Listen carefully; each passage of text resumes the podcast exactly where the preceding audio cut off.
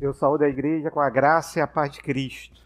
Não só a igreja presente aqui nesse templo, mas também a toda igreja que está reunida nesse momento nos assistindo online, através dessas mídias sociais. Louvamos a Deus pelo aniversário da UPA. Agradecemos a Deus pela vida dos nossos adolescentes. Agradecemos porque mais um ano, um ano atípico, mas pudemos continuar fazendo a obra do Senhor junto aos adolescentes. Louvamos a Deus pelo, pelo tema que a UPA escolheu. Deus é top. E como o reverendo Vladimir muito bem corrigiu, é top, top, top. Né? O melhor de Deus para as nossas vidas. E é sobre isso que falamos durante todo o mês. Agradeço ao conselho por ter me confiado a UPA esse ano, nossos adolescentes, um privilégio que eu tive, eu e minha esposa tivemos de estar à frente dessa garotada maravilhosa, que é top como Deus que a quem eles servem. Agradecemos a cada um dos irmãos que durante esse, esse mês trouxe uma mensagem especial ao coração da nossa UPA, ao coração da igreja e em especial ao coração da UPA, não somente no culto dominical, mas também todas as atividades que foram boladas para que pudéssemos estar com a UPA. Reverendo Vladimir, no dia 1 de outubro, abriu numa quinta-feira, trazendo uma palavra especial à UPA. Fernandinho está aqui, Fernandinho trouxe também um momento especial de louvor para a UPA. Né? Agradecemos, a garotada adora quando ele faz isso. Tivemos também o seminarista William, que está aqui conosco, além do presbítero Sérgio, além do nosso irmão André Vargas, que trouxeram aulas especiais para a UPA. E hoje nós também vamos ter um professor top, top. Não, vou deixar no dois top. Deus é três top. Você, que é o nosso seminarista Brito, vai estar conosco hoje também, trazendo a aula para a UPA. Pensando e tentando trazer ao coração desses adolescentes a verdade que Deus tem maravilhas para a nossa vida. E nós podemos perceber isso em alguns dias de jogos que nós fizemos com a UPA, onde, né, para mim, na minha época era a dedanha. A gente né, fazia assim, contava os dedos, era a dedanha. Agora é stop. Agora o negócio é, é pela internet, né, você faz ali, você escolhe só os temas que vão ser falados. Né? E aí o próprio sistema sorteia a letra. E aí uma das perguntas que nós fazemos é: Deus é? Jesus é? Né? E ele tinha que completar. E aí a gente vê a garotada vendo o que realmente Jesus é na vida deles. Deus é jovem, Deus é maravilhoso, Deus é top, Jesus é top. Né? E aí a gente vê como a palavra do Senhor, como ele nos promete, realmente está ficando afixada no coração dessas crianças. Antes crianças, hoje adolescentes, o futuro da igreja. E me emocionei quando o reverendo Vladimir falou aqui do púlpito, né? Temos hoje vários ex-presidentes da UPA. A Aline foi a presidente da primeira UPA, se eu não me engano. Não, não, foi o filho da Gabriel, isso. Mas eu me lembro que quando eu cheguei na igreja em 2001, né, a presidente era você. Né? E a gente vê nessas adolescentes se tornarem adultos e estando na presença do Senhor. Louvado seja Deus por isso. Eu convido a igreja nessa manhã a abrir a palavra do Senhor na primeira carta de Pedro, no capítulo 1, onde leremos os versículos de número 3 a número 9. Primeira carta de Pedro, primeiro capítulo, dos versículos de número 3 ao versículo de número 9. Já fomos abençoados pela palavra, pela oração do reverendo Vladimir né, pedindo a Deus que trouxesse aos nossos corações o entendimento necessário através do Espírito Santo para a Sua palavra. Leamos a palavra do Senhor. Bendito Deus e Pai de nosso Senhor Jesus Cristo, que segundo a sua muita misericórdia nos regenerou para uma vida, uma viva esperança mediante a ressurreição de Jesus Cristo dentre os mortos, para uma herança incorruptível, sem mácula, imacessível, reservada nos céus para vós outros, que sois guardados pelo poder de Deus mediante a fé para a salvação, preparada para revelar-se no último tempo. Nisso exultais, embora no, no presente, por breve tempo, se necessário, sejais contristados por várias provações, para que, uma vez confirmado o valor da vossa fé, muito mais preciosa do que ouro perecível, mesmo apurado por fogo, redunde em louvor, glória e honra na revelação de Jesus Cristo, a quem, não havendo visto, a mais, no qual, no qual, não vendo agora, mas crendo, exultais com alegria indizível e cheia de glória, obtendo o fim da vossa fé, a salvação da vossa alma. Essa é a palavra do Senhor que vem ao nosso coração da parte de Deus, através do seu Espírito Santo, para que possamos nesse momento falar um pouco sobre o tema que a OPA escolheu. Deus é top. Amados, a, principalmente nessa época de pandemia, percebemos a disputa que há na nossa mente. A cada momento, as mídias sociais tentam captar a nossa atenção. A cada momento, a cada, a cada mensagem, seja via WhatsApp, seja via através de algum outro aplicativo, seja Telegram, seja qualquer outro, através de reuniões virtuais, no, todos os aplicativos que estão tendo, a cada momento a nossa atenção é requisitada. E com isso há uma sobrecarga no nosso cérebro. Há muitas informações. Há momentos que o nosso cérebro está, como diriam os jovens, tão pilhado. Não sei se ainda usa essa expressão, mas eu acho que sim. Está tão pilhado né, que nós não conseguimos parar de pensar nos assuntos. Muitas vezes, ao deitar para descansar, o nosso cérebro continua, fazendo que nós não consigamos nem descansar. E muitas vezes precisamos parar, respirar e pensar numa forma de tentarmos não absorver tantos problemas, porque a vida nos mostra dessa forma. Muitas vezes nós não conseguimos nem, nem concentrar cada vez numa tarefa. Né? Estamos fazendo uma tarefa, mas ao mesmo tempo nós estamos pensando em dez coisas diferentes. E acaba que aquilo que nós estamos fazendo ou não sai bem feito ou demora muito mais tempo para poder ser feito. E os especialistas falam que isso é em tudo no nosso cérebro. A cada momento nós precisamos pensar e ver o que está chegando a ele. E o nosso cérebro funciona como um filtro natural o nosso cérebro começa a fazer barreiras para que nem todas as mensagens possam chegar. Porque se eu, eu olhando para vocês aqui, eu tenho 50 informações acontecendo, mas meu cérebro precisa focar em algumas para que ele possa processar e eu consiga entender.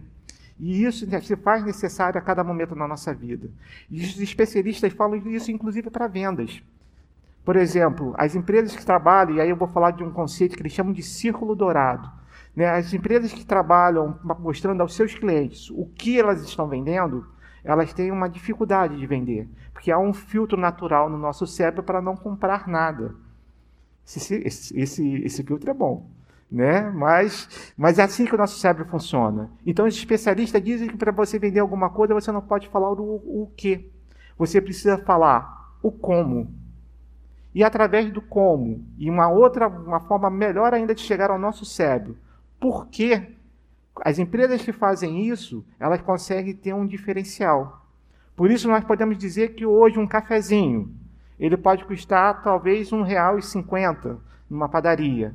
Mas dependendo da loja, do conceito que ela consegue vender para você, o mesmo café pode sair por 20 reais. Porque um vendeu o quê e o outro vendeu o porquê. E é assim que hoje a mídia trabalha o nosso conceito. Trazendo para a nossa situação agora, do nosso culto, e da palavra do Senhor, que é o mais importante, eu poderia simplesmente resumir essa pregação em uma palavra. Eu poderia apresentar para vocês o que. E eu vou adiantar, porque eu sei que não vai entrar no coração da maioria das pessoas que estão ouvindo. O que dessa pregação é a salvação. Estaremos falando do melhor de Deus para as nossas vidas. Esse é o tema do nosso, do nosso sermão. E o melhor para nossas vidas é a salvação que nos foi dada. Mas se eu falar dessa forma, eu falei simplesmente o que. E talvez o que não vá bater no nosso coração da forma necessária. Nós precisamos pensar no como e no porquê. E é isso que esse, trecho, esse, esse texto bíblico nos traz. Para nós pensarmos não no que, mas no como e no porquê que Deus nos deu a salvação. Essa carta foi escrita, há uma divergência de datas, mas se prevê, primeiramente, há quase uma concordância que essa carta foi escrita pelo apóstolo Pedro. Por quê? Alguns estudiosos tentam colocar algumas dúvidas pela forma em que foi escrita, pelo tipo de grego que foi escrito, que não, não condiziria com a condição de Pedro de pescador. Porém, no capítulo 5 dessa mesma carta, ele nos fala que ele está acompanhado de Silvano, Silas, que era companheiro de Paulo e que tinha como por, por profissão ser amazonense. Era um homem que redigia textos. Então a forma que foi escrita é feita por. A palavra é de Pedro, através do Espírito Santo de Deus, mas a escrita é de Silvano, que, que, que faz cair por terra essa tentativa de tirar a autenticidade da carta do apóstolo Pedro. E o período que ela foi escrita? Talvez um período quase, quase antes do seu martírio. Ele vai ser martirizado através do imperador Nero, aproximadamente no ano de 67 da Nova Era. E nós temos então a ideia que essa carta foi justamente para preparar a igreja para a perseguição que viria após Roma ter pego fogo através de Nero e que os cristãos seriam acusados de ter feito essa barbaridade. Então, Pedro, através do Espírito Santo, faz essa carta para poder preparar a igreja para a possível perseguição. Até então, a perseguição de Roma para a igreja não era tão sentida havia mais uma perseguição dos judeus e das próprias famílias daqueles que se convertiam em cristãos. Porque, na realidade, a família tinha um poder sobre aquela pessoa. Havia a figura patriarcal, o que era o senhor da família, que poderia denunciar qualquer membro da sua, da sua família. Então, havia mais perseguições internas através dos judeus do que os romanos. Mas, logo após a escrita dessa carta, a perseguição de Roma iria acontecer de forma muito cruel. E por isso essa carta foi escrita, para poder prepará-los, para que eles pudessem entender o que a salvação significava para eles. Porque Deus tinha o melhor para a vida deles. E aí eu quero conversar com vocês o primeiro como. Não vai ser tópicos, eu vou misturar como e com porquê, para que a gente possa correlacioná-los. Mas eu queria falar para vocês sobre o primeiro como, e o primeiro como está logo no primeiro versículo, no versículo 3, quando fala que, que o Senhor, através da sua muito misericórdia, nos regenerou. Regeneração quer dizer um novo nascimento. É isso que, esse, que o texto que foi traduzido aqui como regeneração, e algumas versões bíblicas nós vamos ver falando sobre um novo nascimento. Um novo nascimento para o cristão é alguém que renasceu, foi gerado por Deus para uma nova e distinta classe de vida é uma mudança radical e decisiva que somente pode ser considerada como um novo nascimento. O livro que estamos estudando com a UPA nesse ano, que fala o melhor de Deus para nossas vidas, justamente mostra isso para eles. Que nós, a partir do momento que aceitamos a Cristo Jesus no nosso coração, como nosso Senhor e Salvador, eis que Ele agora nos dá nova vida. Há uma grande mudança para nós. O velho homem precisa morrer e é isso que o novo nascimento faz conosco. Não perfeitos, porque ainda há um processo de santificação. E enquanto o Senhor não voltar para nos buscar, estaremos nesse processo. Mas nós que aceitamos a Cristo Jesus como nosso Senhor, Senhor e Salvador, pela Sua misericórdia, pela Sua vontade, somos novas criaturas. Passamos pelo novo nascimento. Porque se nós não passamos pelo novo nascimento e não nos sentimos novas pessoas, com certeza há algo de errado. Precisamos parar pensar e refletir. Porque se a nossa velha vida continua nos acompanhando e nós não vemos nenhum tipo de evolução, de melhoria, né, de cada vez termos mais a cara de Cristo, há algo de errado. E nós precisamos pensar nesse novo nascimento por três aspectos. Primeiro, que esse novo nascimento é pela vontade de Deus. Tiago, capítulo 1, versículo 18, nos diz assim: Pois segundo o seu querer ele nos gerou pela palavra da verdade, para que fôssemos como que, como que primícias das suas criaturas. Ou seja, somos novas criaturas, como o próprio texto nos fala, pela misericórdia de Deus, porque nós somos pela vontade dele, porque nós somos rebeldes. Mas o Senhor nos mostra o caminho. O Senhor, através do seu Espírito Santo, nos mostra a sua vontade o Senhor nos guia para que nós possamos alcançar o melhor para as nossas vidas. Mas não só pela vontade de Deus, mas também pela ação do Espírito Santo. João capítulo 3, versículo 5 diz assim: Respondeu Jesus: Em verdade, em verdade te digo, quem não nascer da água e do Espírito não pode entrar no reino de Deus. Esse é um texto conhecido que vai do versículo 3 ao versículo, versículo 1 ao versículo 15 desse capítulo de João, que nos fala da conversa que Cristo teve com Nicodemos. onde ele fala do novo nascimento. E Nicodemos não conseguia entender como ele poderia novamente voltar para dentro do ventre da sua mãe. E Jesus vai explicar para ele que esse nascimento é diferente. É que através da água e através do Espírito. Somente através do Espírito Santo de Deus é que podemos ser novas criaturas. Porque ele nos convence do amor de Deus pelas nossas vidas. Ele nos convence do nosso pecado mostrando-nos que precisamos nos arrepender, como fizemos nesse momento de contrição, um pouco antes da pregação, para que nós pudéssemos verdadeiramente estar na presença de Deus. Além de ser pela vontade de Deus, além de ser pela ação do Espírito Santo, também é mediante a palavra.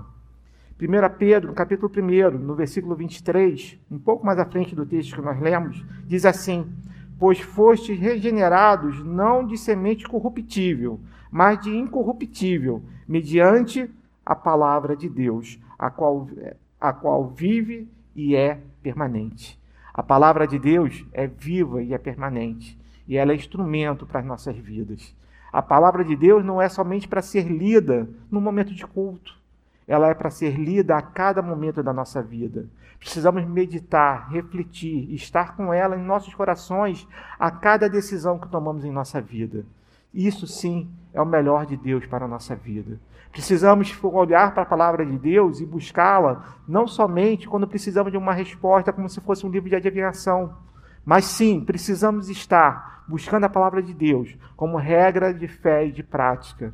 Essa é uma tecla que a UPA, esse, esse ano, nós batemos muito, para que eles pudessem entender que a cada decisão da nossa vida há uma palavra de Deus para ela.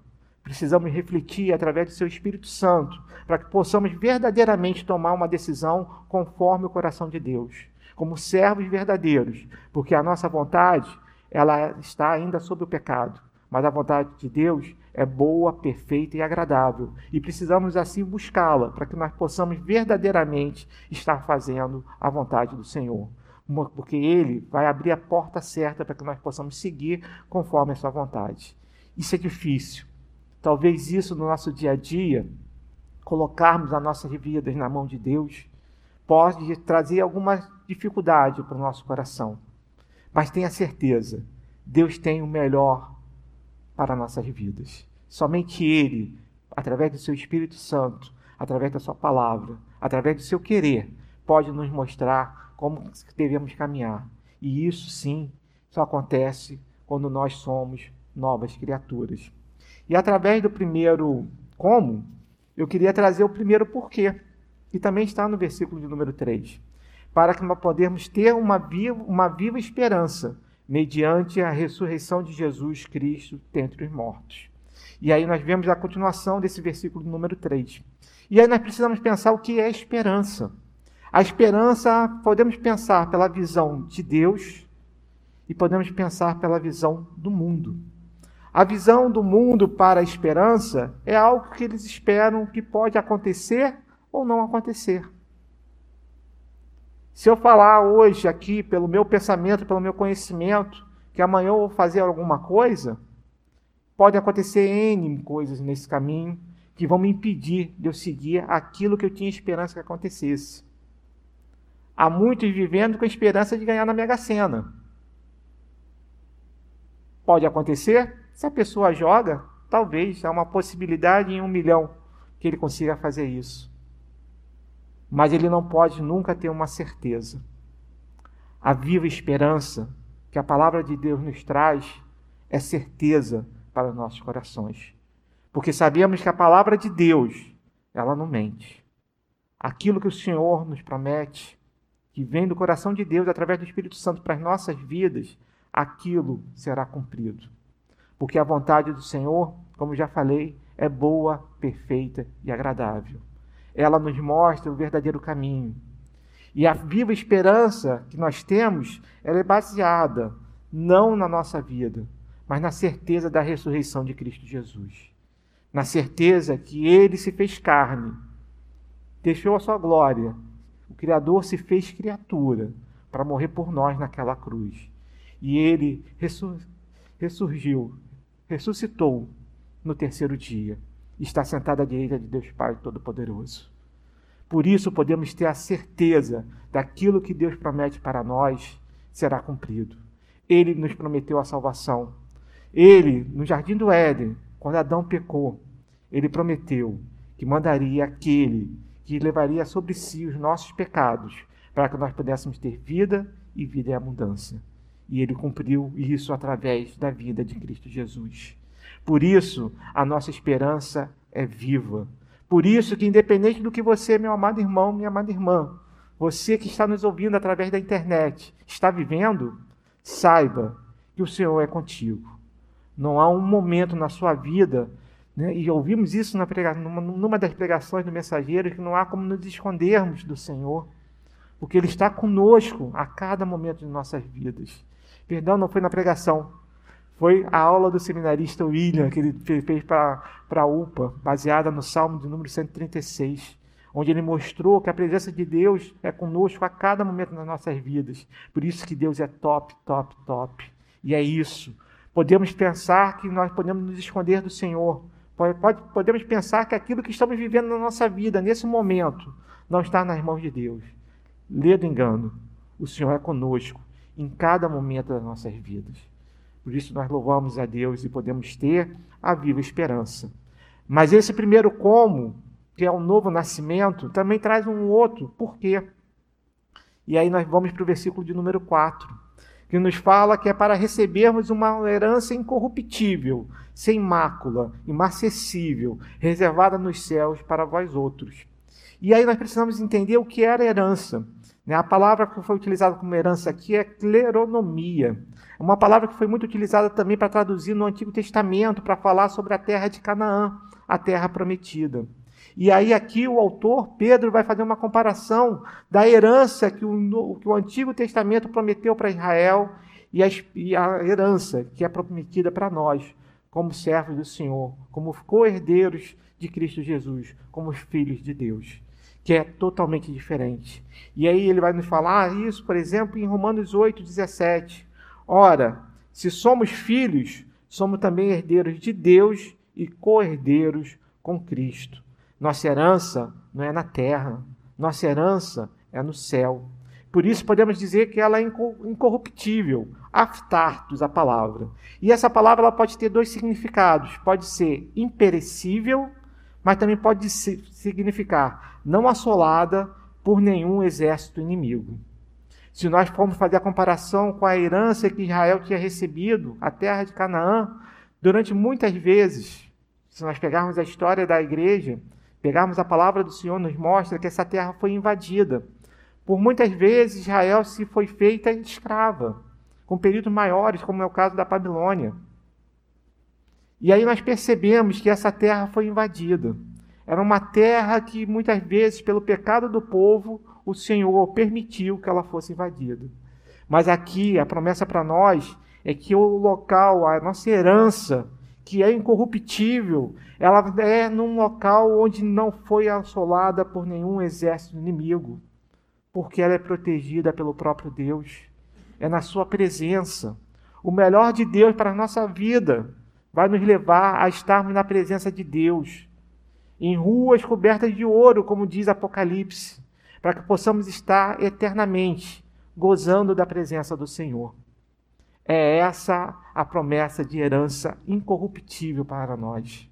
Mas também ele continua, ele fala que essa herança é sem mácula. A palavra em grego é o amiantos, né? que ela na realidade é uma negação do adjetivo, mi ainem, que quer dizer corromper, contaminar com, mal, com, com malvada impureza. Ou seja, a nossa herança não vai ser corrompida, não vai ser contaminada e não vai haver nenhum tipo de maldade, de maldade ou impureza. Porque a nossa, nossa herança é na presença de Deus. E é isso que nós precisamos entender a cada momento de nossas vidas. Mas ele diz mais: a nossa herança é imarcessível. Ô, palavrinha difícil. E ela tem um, um significado muito interessante, que quer dizer que ela consegue manter o frescor. E aí eu comecei a pensar no meu coração o que Deus queria nos dizer com isso. E eles falam, e aí os comentaristas falam: olha, uma flor, ela nasce linda, ela desabrocha, mas ela murcha. A herança de Deus mantém o seu frescor, ela não murcha. E aí me trouxe uma para aqueles que são pais e aqueles que estão na fase, como nosso irmão Rodrigo está, e daqui a pouco nosso irmão Tim também vai estar, né, de crianças pequenas que tem, que tem uma necessidade de algumas coisas. Né? Sai um brinquedo novo na televisão. Eu quero, eu quero, eu quero, eu quero, eu quero, mas eu quero. Mas por que você quer? Porque eu preciso. Eu preciso disso para viver. Né? E aí você vai, né? geralmente são brinquedos que é um valor acessível bem alto. Você junta, vai, faz quer um crediário, parcela no cartão e compra aquele brinquedo. E aí o que acontece? Agora que a criança tem, ela não precisa mais. Ela precisa daquele outro que lançou ontem. E ela não pode viver mais sem aquilo. Porque aquilo que ela recebeu, que parecia ser tão maravilhoso, agora que ela tem, murchou. Não é mais interessante para ela. Mas a nossa herança não vai murchar. A nossa herança vai manter o frescor. A nossa herança vai nos trazer alegria eterna vai nos trazer a viva esperança à tona. A nossa herança, que é estar na presença de Deus eternamente, vai nos trazer a alegria eterna. Não vai haver mais necessidade de nada. Não vai ser como a criança que precisa de outro brinquedo. Nós, ao estarmos na presença de Deus, estaremos completos. Estaremos cumprindo na nossa vida aquilo que fomos criados para, para fazermos, para termos que é podermos adorar e bendizer o Senhor eternamente. Foi para isso que Ele nos criou, para nós podermos estar na Sua presença. E quando tivermos isso, na eternidade, haverá o frescor que não vai murchar, vai ser inacessível. E a pergunta é: que herança é essa? Salmo 16, capítulo 5, perdão, Salmo 16, no versículo 5, nos fala: O Senhor é a porção da minha herança. Se nós lembrarmos do Antigo Testamento, havia uma tribo separada para servir o Senhor.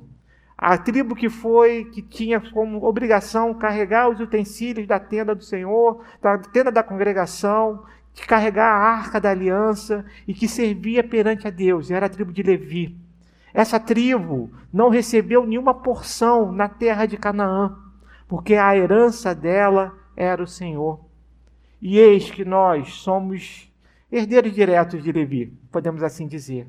Porque hoje, para nós, nós, a palavra nos fala que nós somos povo eleito, povo santo, e devemos exercer o sacerdócio real.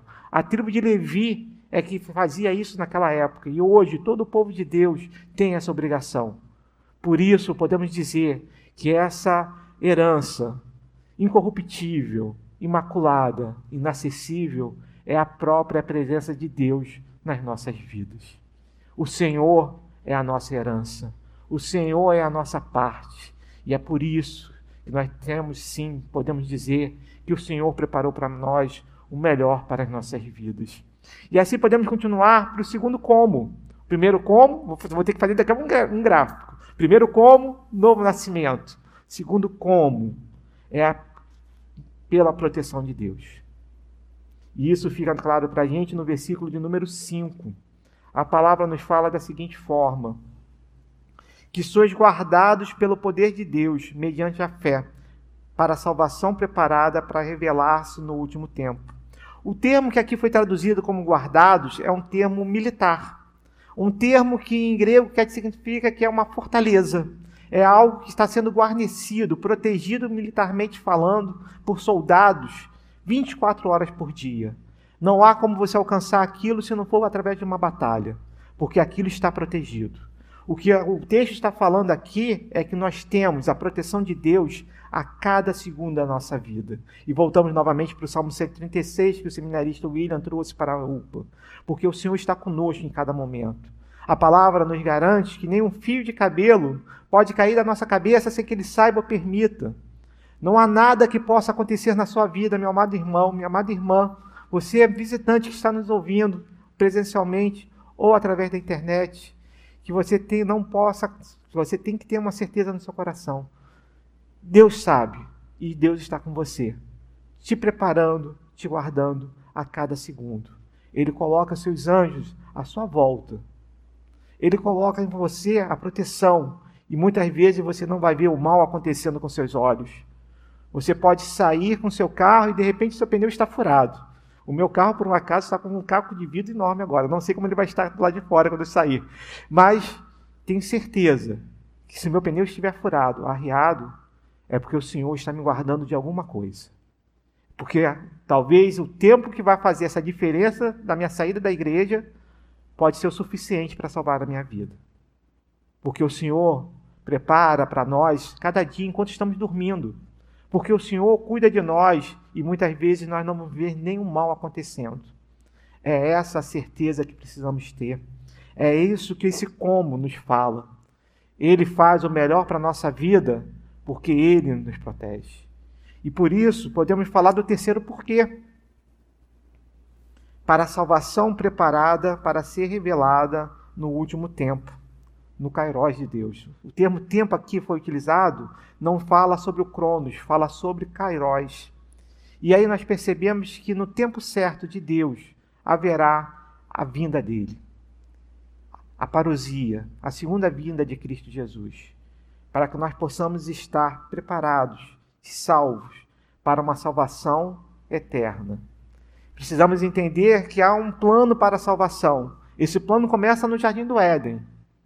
Ele se concretiza com a vinda de Cristo Jesus e vai se, vai se materializar totalmente em nossas vidas quando, no tribunal de Deus, podemos receber a palavra de Cristo Jesus, tetelestai, Palavra que ele disse quando, quando expirou, quando ele disse: Está consumado. Porque naquele momento da cruz, quando ele entregou sua vida, ele sabia que o preço que havia de ser pago por nossas vidas havia sido pago.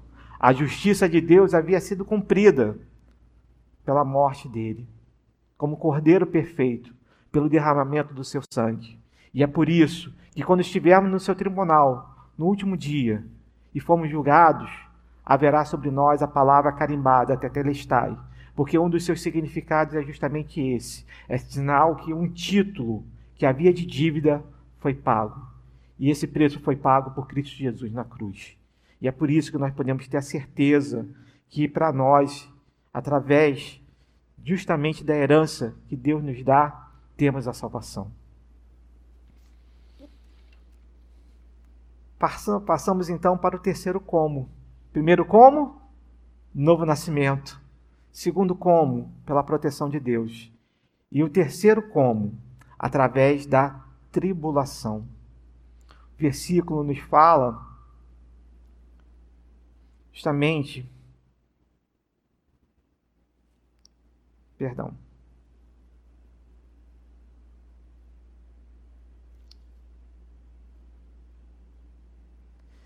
Ok, amém. Perdão, irmãos. Versículo de número 6, tá? Nisso exultais, embora no presente, por breve tempo, seja necessário, se necessário, sejais contristados por várias provações.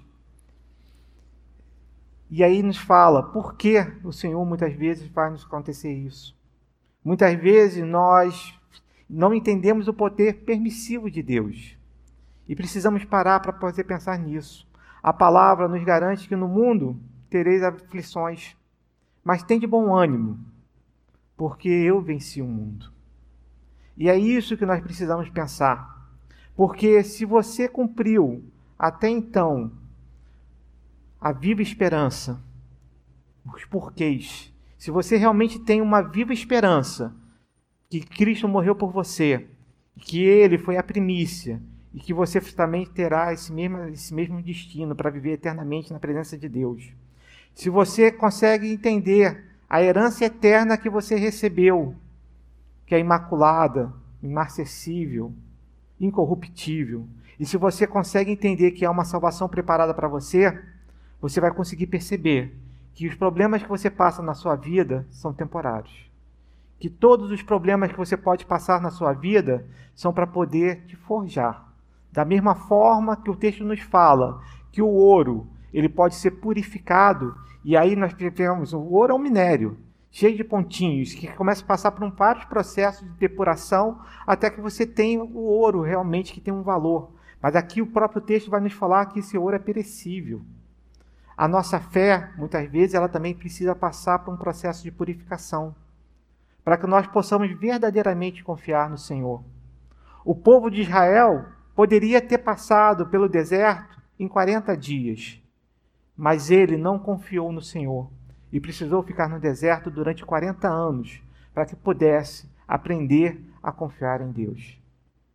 Muitas vezes passamos por desertos em nossas vidas e não entendemos o porquê. Muitas vezes vemos situações se repetindo em nossas vidas e não entendemos o porquê. Mas há um porquê. O Senhor está te preparando para alguma coisa. Há uma lição a ser aprendida que talvez você não tenha conseguido enxergar. Por isso, no momento de tripulação, o que precisamos é viver verdadeiramente pela palavra de Deus. Precisamos nos ajoelhar e orar a Deus, pedindo que Ele nos mostre, através do Seu Espírito Santo, nos dando a sua sabedoria, nos mostre o que precisamos aprender daquela lição. E aprendendo aquela lição, estamos prontos para sair daquele deserto. Não que não vão aparecer outros desertos, mas a cada momento o Senhor, através do processo de santificação, está nos mostrando o caminho para podermos estar prontos para a sua vinda. E é isso que precisamos a cada dia fazer na nossa vida. Eu não sei qual é o deserto que você está passando nesse momento mas eu tenho certeza que o caminho está aberto pelo Senhor. Porque se à frente de você tiver o mar e atrás de você o exército de Faraó, ele vai abrir o mar para que você atravesse de pés secos.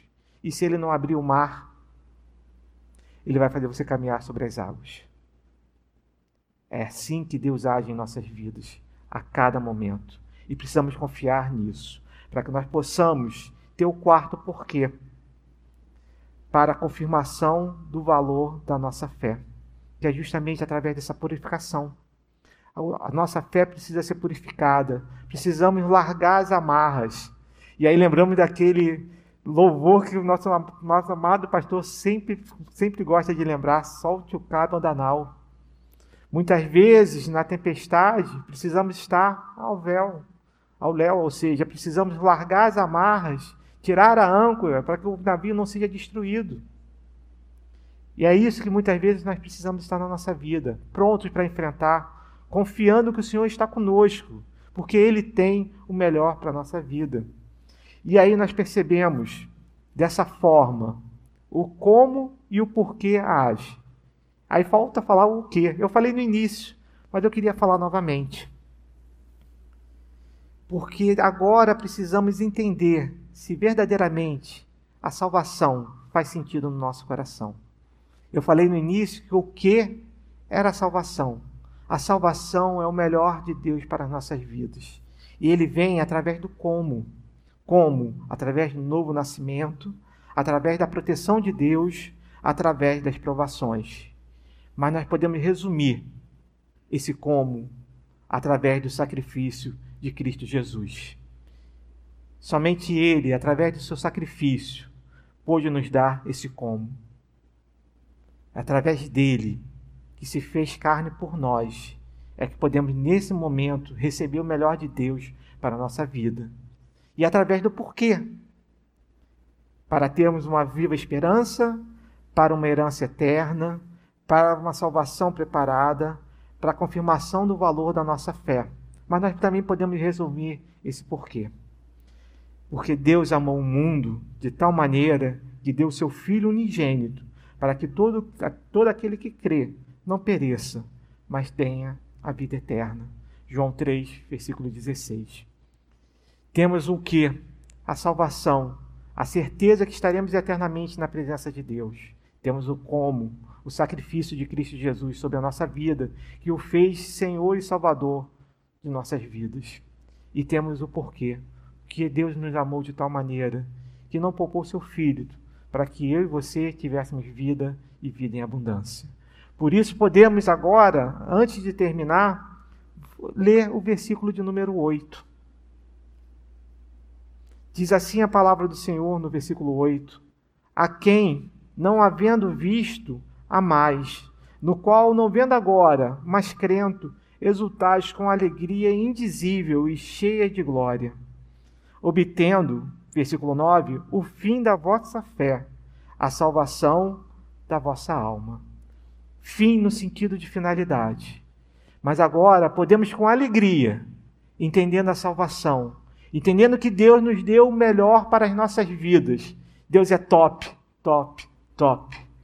Podemos sim nos alegrar. Podemos sim amar a Deus, porque Ele nos amou primeiro. Podemos seguir em frente na nossa vida, sabendo que o Senhor está conosco, cuidando de nós a cada momento. Sabendo que o Senhor é conosco, sabendo que não há um caminho que você vá seguir na sua vida que Ele não esteja com você. Por isso, não vá em frente sozinho.